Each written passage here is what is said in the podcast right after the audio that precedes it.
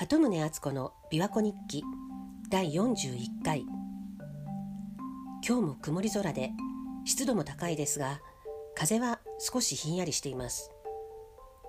ちょっと霞んだ琵琶湖に船がうっすら見えてスズメの鳴き声が遠くに聞こえていました。さて今日も昨日の母の話の続きなんですが60代初めに心筋梗塞をしていくつも持病があった母は家の近所の大きな病院にかかって何度も入退院を繰り返してました。でだんだんと衰えてきた頃にその病院の紹介で隣の市の病院に転院することになりました。でその頃私は中学高校時代の同級生から久しぶりに同期会があるよって誘われたんです。もう何十年も同窓会なんて行ったことはなかったんですけどしょっちゅう広島に帰るようになっていたので誘われるまま参加してたくさんの懐かしい顔に出会いました。でその中に私の隣の駅から同じ電車で一緒に通学していた同級生がいて私との再会をとても喜んでくれました。彼女とはずっと疎遠になっていて多分その時高校を卒業してから初めて会ったんだと思います。で彼女は医師となって広島市内の病院に勤務していることは知ってたんですが連絡先を交換してでまたすぐ広島に帰るからその時に改めて会おうねって約束しました。でその後私はすぐに彼女にメールをしたんです。次はいつ頃広島に戻る戻る予定かとかで母が隣の市の病院に転院するとか。そしたら彼女から「お母さんの転院先ってもしかしてここの病院?」っていう返事がすぐに来たんですでなんで母の転院先を知っていたのかびっくりして聞いてみるとまあその隣の市は田舎だったのでそんなに病院もなかったんだとは思うんですがそもそも彼女の親族がかつてその病院に勤務していたせいだったのか彼女はその前の年まで毎週何日かはその病院に行って患者さんを見ていたっていうんですでも今は彼女の後輩が公認となっていてでまさにその人が母の新しい主治医だったんです。すごい偶然だなと思って。で次に私が広島に帰る時に会おうねっていう話になったんですが彼女がわざわざ広島市内から離れたその母の転院先まで来てくれるって言ったんです。で約束の日に彼女は母を見舞ってくれただけでなくナースステーションや事務室などに行って私の母のことをよろしくって挨拶して回ってくれました。30年近く疎遠になっていた同級生がそんな風にしてくれて私は驚きと感激でいっぱいでした。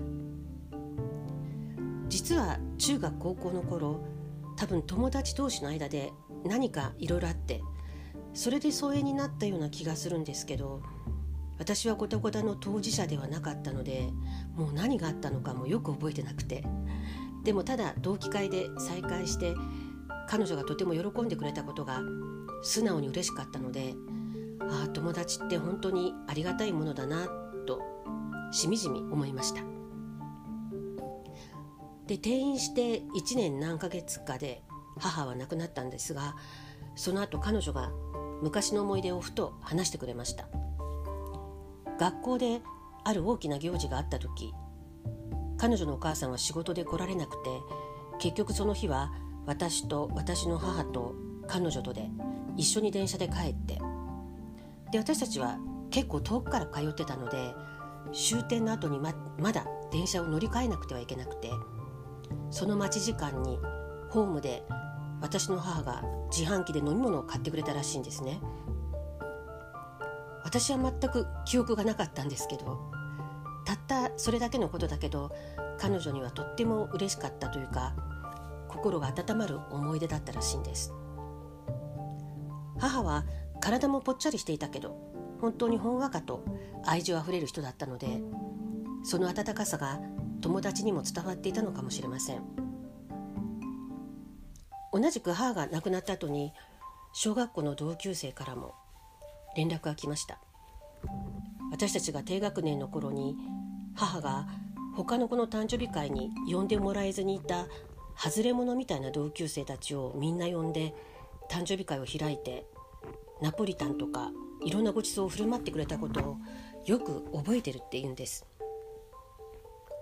実は私はこのことも全く覚えてませんでした。